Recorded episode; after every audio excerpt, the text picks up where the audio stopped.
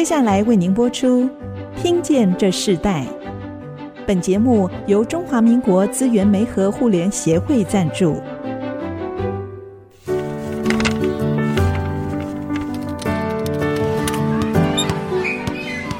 每一段经历都是学习，跳出框架，培养一个人对学习的渴望。爱，一起学习，听见这世代。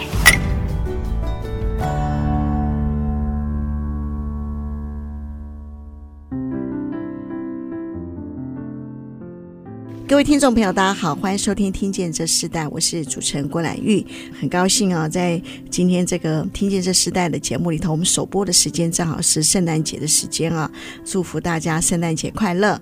那我们今天在这个世代学习关键词要跟大家分享的主题是青农转型、温室栽植农产的一个新的价值。在这个时代里头，我们看到非常多的年轻人返乡呃学农，在这个农业中发光发热。那我们今天邀请到来宾非常特别，他是从嘉义太保市来的。那我们知道嘉义太保市旧称沟尾庄哦，前身是太保乡，位于台湾嘉义县的中西部。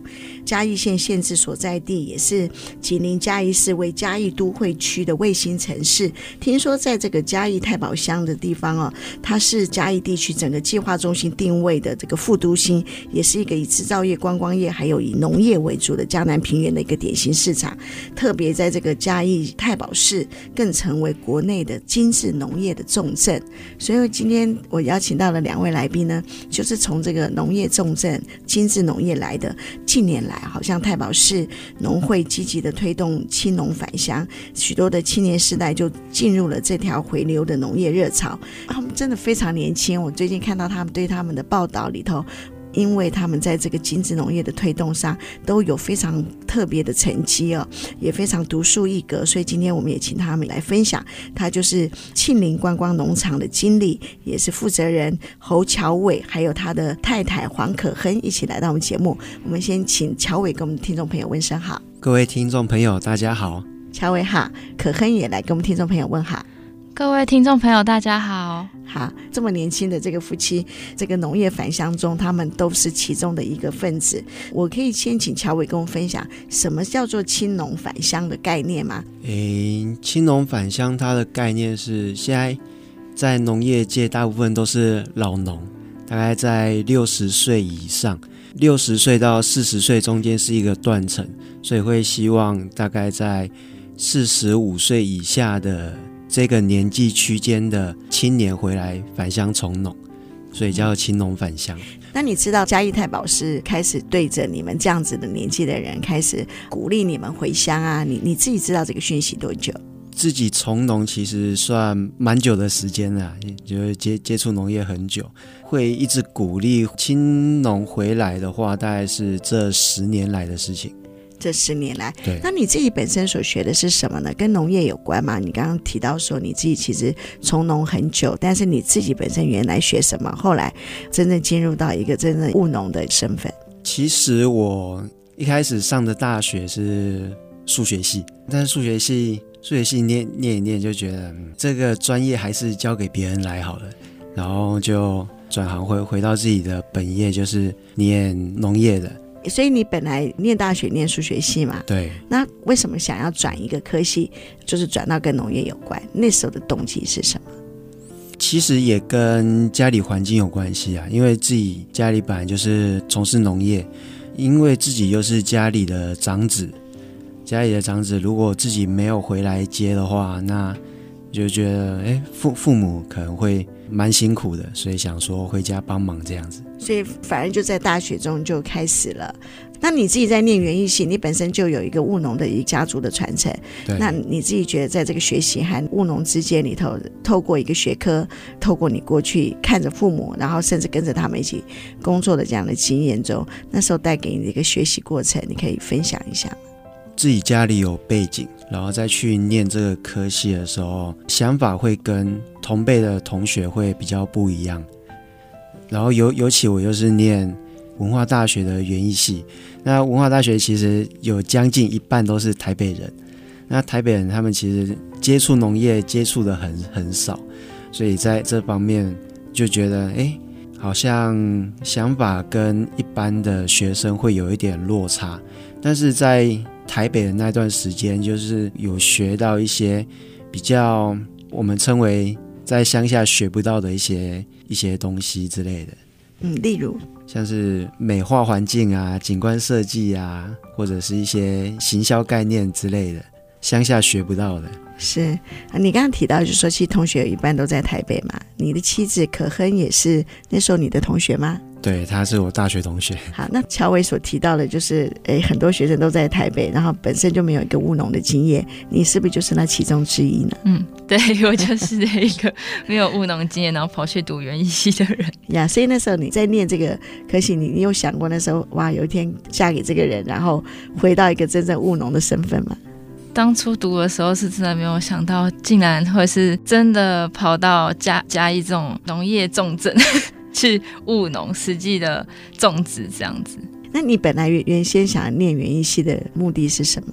其实只是当初只是对生物比较有兴趣，喜欢植物，所以去念这个科系。那你真实后来跟乔伟交往，然后你们也成为夫妻，你们是在大学一毕业你们就回乡吗？嗯，其实大学。过后其实就是其实园艺这一块还蛮有专业度的，所以其实我们念完大学之后，觉得我们还要再去念研究所，所以我们后来是又回去嘉义大学念园艺的研研究所这样子。哦，所以那个时候就已经决定要回去了。对对对对。乔伟可以谈一下你回乡务农后，你怎么进入一个农创的启动？那时候你一回去就哦，爸爸我回来了，然后你就开始跟着爸爸做吗？还是你们本来就有个计划？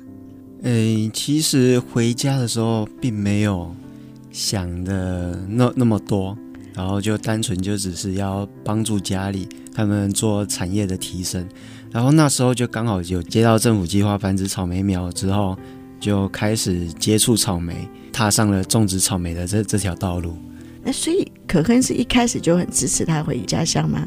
对啊，返乡种植就是接爸爸事业，就是蛮好的，对。呀，yeah, 所以你们一起就回去了。那你那时候做繁殖草莓的这个育苗的计划，是那时候政府正在推动吗？对。那父亲原来是做这方面的吗？父亲他是做育苗业的，育苗业的其实包罗万象，只是刚好没有草莓苗这一个项目而已。啊，所以那时候你投入草莓苗，你原来希望带给一个不一样的，至少在你的家族里头一。不一样的一个农业气象，你想解决什么样的问题，或是你想要带来一个什么样的一个新的契机？其实当时接这个案子也是一样，年年轻人不懂事，然后也也没有想那么多，然后就刚好刚好有上面有这个需求，然后我们就接了下来，然后接了之后才发现，哎，其实草莓是个蛮好玩的一个作物，它的种植环境我们一般会觉得要在。高冷地才能种植草莓，但是经过实验过后，发现诶，在我们嘉义太保那里也可以种植，所以就雄起了希望。你看，你一开始就是投入这个育苗，草莓的育苗。对对对，刚回家的时候，嗯、大概过三个月就接到这个计划，就接到这个计划，我们就开始，然后那时候就结婚了吗？那时候还没有结婚，还没有，结婚哈、可是哇，你们做，因为草莓是一个非常精致的农业。听说你们这个草莓的培育是非常多的品种。先休息一下，我们在下一段部分我们要继续访问庆林观光农园的经理侯乔伟还有黄可恨夫妻啊，他们两个人他们在大学念的园艺系。乔伟他本身是农家子弟哦，然后后来青年返乡，他们也决定一起回去，然后共组家庭的同时，也共组了一个事业。我们在下一段要请他们继续谈，就说刚刚乔伟提到说，他们开始进入到一个草莓栽植的一个计划。这个计划里头，我们知道草莓当然都是红色的，对不对？可是他却培育出白草莓这样子的一个品种。我们再请他来分享。我们稍后回来。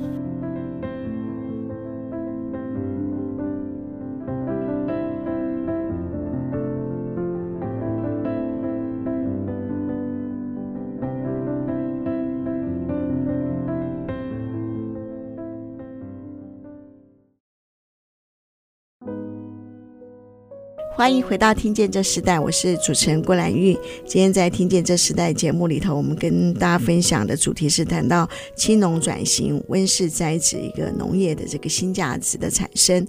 那跟我们一起分享的来宾是庆林观光农园的经理侯乔伟，还有他的妻子黄可亨。他们两夫妻今天一起来到我们的节目，来跟我们分享这个农业返乡的青年如何协助家中从育苗的一个计划到自己开始培育新。的精致农业，到烘焙，到加工，到各种农业的可能性哦。刚刚在第一段部分，乔伟有提到说，他们原本在大学呃就是念园艺系，都是为了一个目标，想要进入到一个务农身份、务农的一个这样的领域，对不对？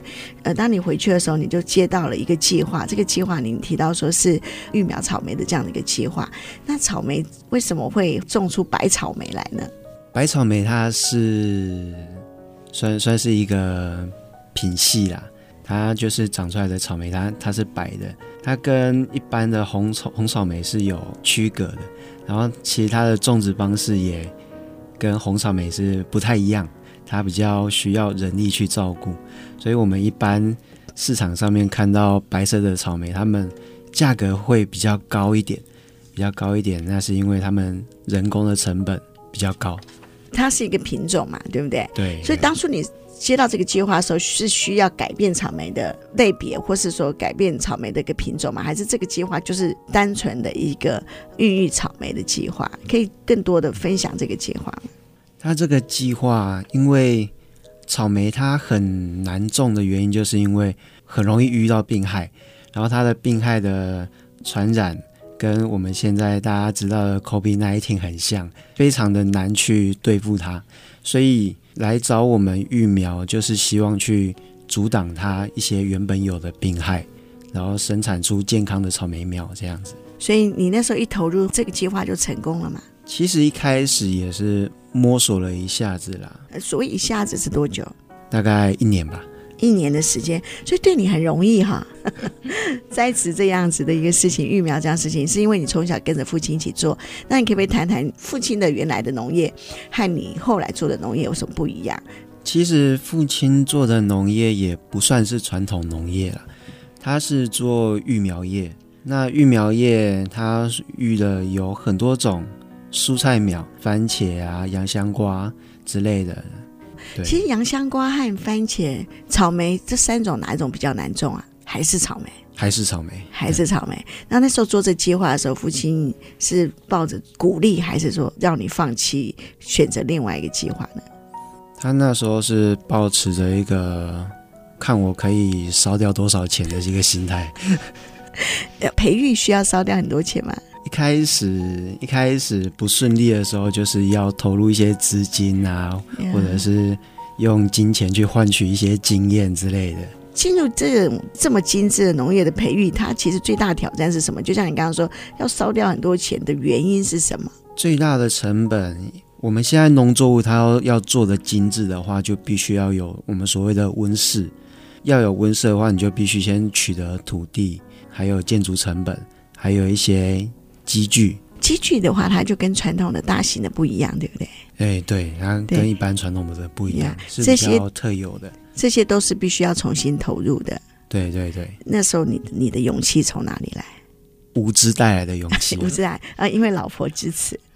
可亨呢？那他在做这件事情的选择上，你你是抱持一个什么样的态度？真的是就是支持他努力的做下去，因为有点像是。都已经投入下去了，就是温室也盖下去了，就是要想办法把它做好。这样，那主要是我们又是离地栽培，就是我们不是种在土壤里面，我们是把它种在植床上，然后离地栽培，所以那个工又更多，那个工比传统农业多太多太多，所以我一开始主要是害怕它过劳，对对对，所以才想说要快点回来跟他一起。从事这个这个行业，这样。对，所以原本你本来也没有要真正进入到这个行业，对，因为一开始我还是继续在台北工作，那他是自己一个人先尝试，就是草莓的栽培，后来就是真的做下去之后，就是人力比想象中的多了很多，那就每天听到他就是种草莓种到半夜还在种，我就觉得天哪，就是很害怕过劳死。所 以你想他到底在做什么行业，对不对？可以做到这样日夜不停。对对对对对。那时候为什么要投入到这么长的时间？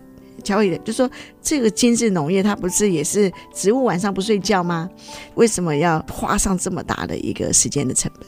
一开始其实就万万事起头难嘛。如果我一开始做的是一般比较传统的种植方法，其实不会那么累。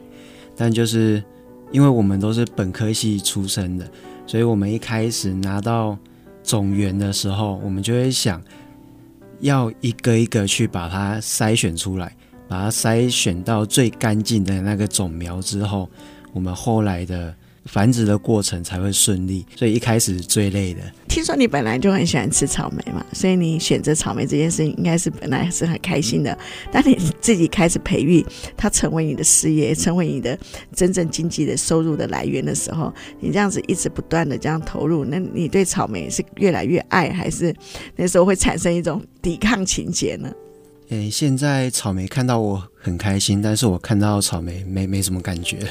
你说大概花一年的时间，你就开始稳定了。一年的时间是稍微稳定了，但后续还是会有遇到一些零零星星的问题这样子。那乔伟自己在这个过程中里头，你觉得因为庆林观光农院是你自己创立的嘛？和上一代你父亲自己他做了一个育苗厂，这个育苗厂经营的这个育苗农场，你你父亲有加入你自己现在做的这个精致精致农业吗？你们两代有在分工吗？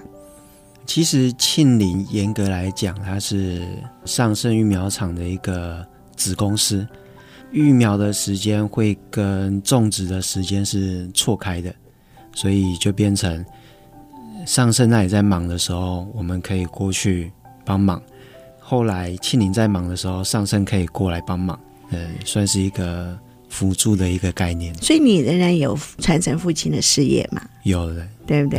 然后可是你自己花在你自己的这个草莓的栽植的过程中里头，你投入更大的心力。那家族只有你自己会返乡吗？农业返乡吗？还有其他的成员跟着你一起回去吗？哎，我还有一个妹妹，我还有一个妹妹，她是主要做糕点类的，她是做加工的。哦，所以就是你草莓种出来，她就做成糕点。对对对，呃，他只用你的嘛，哈，没有用别人的嘛，哈。哦，所以。你就等于是他的原物料了，对，我是他的上游。哇，那他也要关心啊，也应该要一起来。当你们最繁忙的时候，应该也要一起来帮忙才对。对啊，同时我也是他的老板。哦，所以其实你应该在农业上，你也做了一个烘焙的、加工的等等这个事业的延伸。这是你一开始就想到的计划吗？其实接触了草莓之后，发现草莓它这个产业蛮好玩的。它可以同时种植到加工到服务业，它是三个产业可以同时并存的一个作物。那种了草莓之后，就想说，嗯，那我来做个草莓果酱、草莓饼干或者是蛋糕之类的，应该也是蛮蛮适合的这样子。那是利润更多还是投资更多？目前是投资更多，投资投资更多。我们先休息一下。我我我觉得现在看到这个青农返乡，其实他们所做的事情真的是非常的不容易。那在这个不容易当中，我看到他们在谈自己的事业的时候，苦中作乐，但我相信乐上加乐是更多。然后这么年轻的一对夫妻，他们一起在这个嘉义太保市来从事他们属于他们自己的园地，有非常多很不一样的故事。那因为他们今天分享的话题就是草莓哦，呃，我相信很多听众朋友在这个季节非常非常。的想念，就是知道这个季节就开始是草莓非常开始新生的一个季节了。我相信很多的听众朋友更想多了解草莓到底有哪些品种啊，它真正的怎样在这些品种里头，我们应该怎么去购买草莓等等应该注意的事项。我们下一段来分享，我们稍后回来。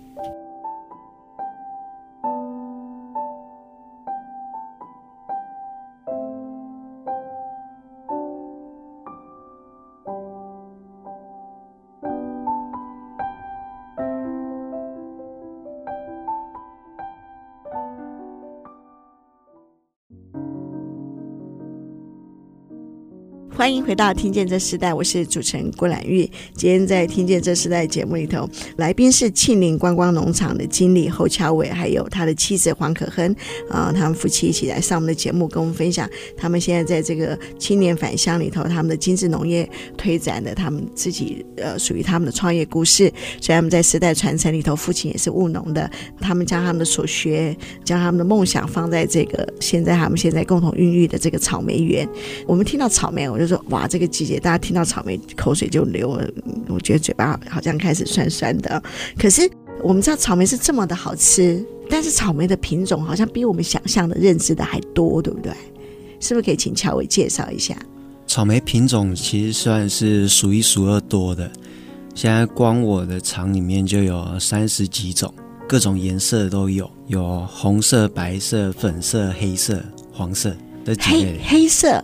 对，它其实比较偏红到发黑的那种，红到发黑的那个，就好像那个番茄，对不对？我看番茄的品种也是越来越多不同的色泽，对，所以它是因为品种关系。这是你们自己栽培出来的，还是本身草莓就有这么多的品种？因为其实本身草莓它市面上流通的商业品种就有那么多了。对呀，对。那像通常黑色草莓会拿来做什么？黑色草莓拿来打广告吧。拿来打广告，而变成观光农园，对，类似这样子。你你自己的这个精致农园，这个草莓园有开放观光吗？应该是说明年年初会开放观光，哎，第一次做观光。嗯、是你们的草莓里头有一个我在新闻中看到是白草莓，我们可以谈谈这个白草莓它的口感。那当初你白草莓是为了打广告吗？其实一开始种红草莓之后，就会想说，哎，有人会说白草莓它。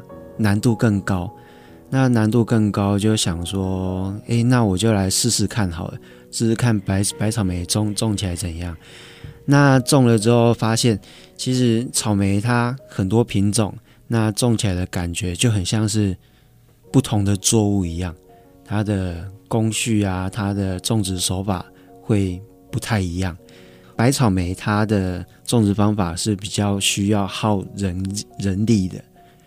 所以自然它的价格就会比较水涨船高一点。嗯是，这有点像那个红樱桃和白樱桃的概念，对不对？对。我以前我我想白樱桃没有长得红樱桃这么好，我就去买，发现它比红樱桃还更贵。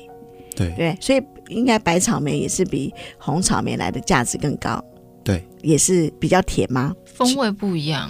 我吃白草莓是觉得它有些会有那个水蜜桃的味道。对。然后有些我觉得其实有时候会甜到有一种比菲多的味道。哦，对对对，如果是很甜的话，嗯，你自己最喜欢哪一个草莓口感？其实我觉得台湾自己就是很古老、很古老的品种，风香就很好吃，只是现在也不好种，因为气候变迁的关系。嗯，所以通常你们在种植这个草莓的时候，它的折损率很高吗？如果是拿到比较健康的草莓苗的话，那它折损率可以维持在五 percent 以内。如果拿到有带病的植株的话，我听外面的农友有分享过，他可能去买一千七百株，阵亡了一千四百株。因为你本来就是一个育苗的这样子的一个环境嘛，对不对？对。所以所有草莓都是你们自己育苗出来的。对。那它最重要，这个育苗让它不要折损这么严重，它有个最重要的育苗基础的原则是什么？其实就是你要去提早发现它的病害的产生。那有病害的产生，就是赶快把它隔离起来，就跟我们陈时中部长的做法一样，赶快把它隔离。没有了病源之后，那其他的草莓就安全了。一个草莓，它从现在开始，它生产到是到。草莓的产季大概最早从十二月中到隔年的四月中，四月，所以这是你们现在最盛产的时间，对不对？对。通常最盛产的时间里头，你们目标族群会是谁？你们怎么去行销你们的这个所栽植出来的草莓呢？目标族群的话，其实我们并没有说要去锁定可能哪个年龄层的族群，但我们就是。就是努力去把草莓种种植到没有农药，然后甜度又高，然后我们因为在要做观光，所以会把环境就是布置的，就是非常的梦幻。因为在温室温室内，所以不会直接照到太阳，然后也不会担心下雨的问题。所以我们会想要提供给那一种想要享受一些不一样采草莓乐趣的顾客，就是全新的体验。你们两夫妻一直做这个精致农业回乡，这样一起做，大概呃你也做了三年的时间嘛，对，对不对？呃，可恨觉得。承接世代传承，新的农夫身份出来，那你自己觉得他这样子投入的这个方向，你觉得你有看好吗？我觉得这个方向很好啊，因为就是以前就是其实。种植部分都是只有在种植端，然后就是种完，然后把水果给盘上就卖掉这样子。就以前好像经营模式都是这样，那现在就是慢慢走向说，我们就是种植就是直接对到消费者这样子，就大家也可以直接看到生产产区的样貌啊，然后自己直接采。吃自己要吃的水果啊，这样子，我觉得这样子的方式蛮好的。你们都透过什么样的通路来行销你们的草莓？前几年我们采果都是直接交给蛋糕店啊，他们会需要大量的草莓，然后他们就收去做蛋糕，或者是我们自己把它做成加工品，自己做蛋糕或者是果酱销售，或者是把草莓做成礼盒销售。那今年，今年就是想要换一个不一样的跑道。做观光采果，所以你们跨界结合也很多。对，去做跨界合作，当然第一个就是会希望获利比较高一点嘛。那再来，因为我们是做育苗业的，那我们把这个产业做起来了之后，我们会希望推广给在地的农户，就是大家一起来做草莓，然后把这一个产业拉起来。然后同时带动观光进来，因为你好像是太保市分会的会长哈，在这个农业青农里，对，很有可信力。那你自己当初为什么会想要连结呢？会想要连结的一个最重要的原因是，我觉得草莓是个很有发展潜力的一个作物，那它同时可以带动。制造业跟观光服务业，因为我们嘉义大部分是农业的乡镇，我们农业的乡镇就只有生产作物而已。但是如果同时把第二级跟第三级产业拉进来的话，那增加工作机会。其实我很多以前的同学，他们需要找工作，但是他们本身不想从农，他们就只好待在外县市。所以想说，如果整个产业起来的话，他们说不定会有。工作机会可以回来家乡服务这样子啊，所以你自己本身还有一个。盼望就是说，让更多的年轻人可以回到你们的家乡，像嘉义市太保乡，对，然后这个务农的一个重镇嘛，对，对不对？跟你一样做喜欢做的事，而且可以产生真正可以养足自己的家庭，也可以让这样子的一个事业传承啊。那你自己在这个时代来看未来的农业，你所有事情都亲力亲为，就像你刚刚可恒提到，你们花了很多的时间在培育、养殖、种植，是如你当初所想的未来吗？诶，目前是在朝着这方面前进的，只是还没有达到目标而已。呀，那你你觉得你超前部署的部分是哪些？我们当地人，当地人都不认为在嘉义可以种得出来草莓，他们一开始都是抱抱持着观望的心态，然后再再看我在搞什么东西。那我觉得我超前部署的部分就是，我是去尝试的。尝试了，结果刚好意外成功了，嗯，颠覆了他们的传统观念。颠覆了传统观念之后，他们就觉得，哎，好像，好像真的有那么一回事的感觉。嗯，是受你的影响，就开始有有很多跟你做，接下来愿意朝这个草莓精致农业发展的人就多了，对不对？对，很很多人就在开始询问了。对，那你真是站在那个滩头上哈，引动一个风潮。我想刚就像你刚刚提到的，就是说很多人在观望，看到你成功了，我想这也不是意外。我我相信你投注了非常多的心力，还有你过去上一代给你的很重要的务农的扎根。我们先休息一下，我们在下一段继续要请乔伟跟我们分享。其实经营事业，其实不是现在就好，他还要不断的扎根，对不对？向下扎根，往上结果，在他未来，他们还想要做哪些事情？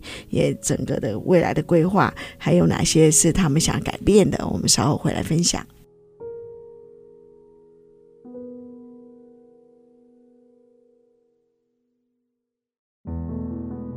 欢迎回到《听见这时代》，我是主持人郭兰玉。今天在《听见这时代》，我们邀请到来宾是庆林观光农场的经理侯乔伟，还有他的妻子黄肯亨夫妻，两个人一起来跟我们分享他们在这个嘉义太保市，他们青年返乡所种植的这个草莓精致农业，他们所得的成果。其实，在三年的时间，我相信他们越来越知道自己要做什么样的事情，然后甚至在草莓这样子的一个种植领域是更精进了。那你自己有？种植这个草莓的过程中里头，你想要在这个精致农业里头，乔伟你自己有没有想要扩大什么样的效益，更扩大一些呢？会想着重于就是把整个农业跟其他的行业一起结合，然后带动整个产业一起拉起来。那农业它本身本身的获利并没有其他的行业那么高。那获利不高的话，它要转型，它要更进步，就会更难一点。所以希望其他的行业可以去带动农业的整个进步跟发展，这样子。Yeah. 草莓跟天气是不是有关系？所以我们常常呃很多就是不同区域的草莓，那个不同区域草莓，大家很在意到底产地在哪里？那实则是这样子吗？产地很重要吗？还是种植的方式才是最重要的？其实草莓它是冬天的作物。它只要温度低，它就会开花了。那再来就是，我觉得最主要的种植的方式啦，种植的技术是草莓成败的一个关键。这样，那你们最大的成功关键是什么？最大成功关键就是用，可能要用心呐、啊，真真的要用用心下去。是嗯，对，就像可恨说的，其实你们做温室的栽培是运用了一些新的方法，对不对？嗯，对，而且我觉得我们。很舍得把出问题的蜘蛛给清理掉，就是我们不会硬是去喷药还是什么，直接把它救起来。我们发现它已经带病了，我们就会把它移出出我们的园区，然后留一个干净的空间给其他的蜘蛛生长。这样，所以这是一个很重要的原则，对不对？对，要要舍得，要要舍得，要舍得。草莓它一年它只有。将近五个月的生长期，那如果这样的话，那其他的时间你们都在做什么？其他的时间就是繁殖草莓苗，草莓采收大概是十二月到隔年的四月。那我们从五月到十二月这段时间，就是我们的草莓苗繁殖期。这样子的话，这个经济作物它能带来真正的利润吗？照道理来讲，可以。照道理讲一下，那你经历了吗？还没有看到。那那可能会对这样的事情会焦急吗？呃，目前我们是有卖过苗了，但果的部分就要等明年观光才知道，才知道。对，然后苗的部分是还蛮成功的，因为农民的反馈都是说我们的蜘蛛蛮健康的，就是种到田里面没有什么问题。这样，对，虽然还看不到很大的经济效益，但看到很多的这个好评出来哈，很多人认定你们的栽植是是非常的精致，而且非常的好的这个品质。那我想这个应该是跟呃跟父母的传承有关系。你觉得你父母对你最重要的影响是什么？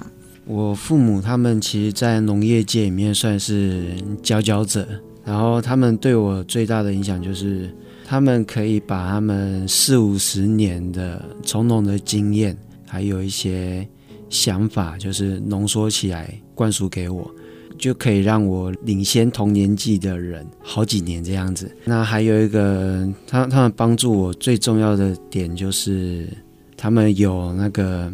资本可以让我现在这样烧钱的，非非常感谢他们。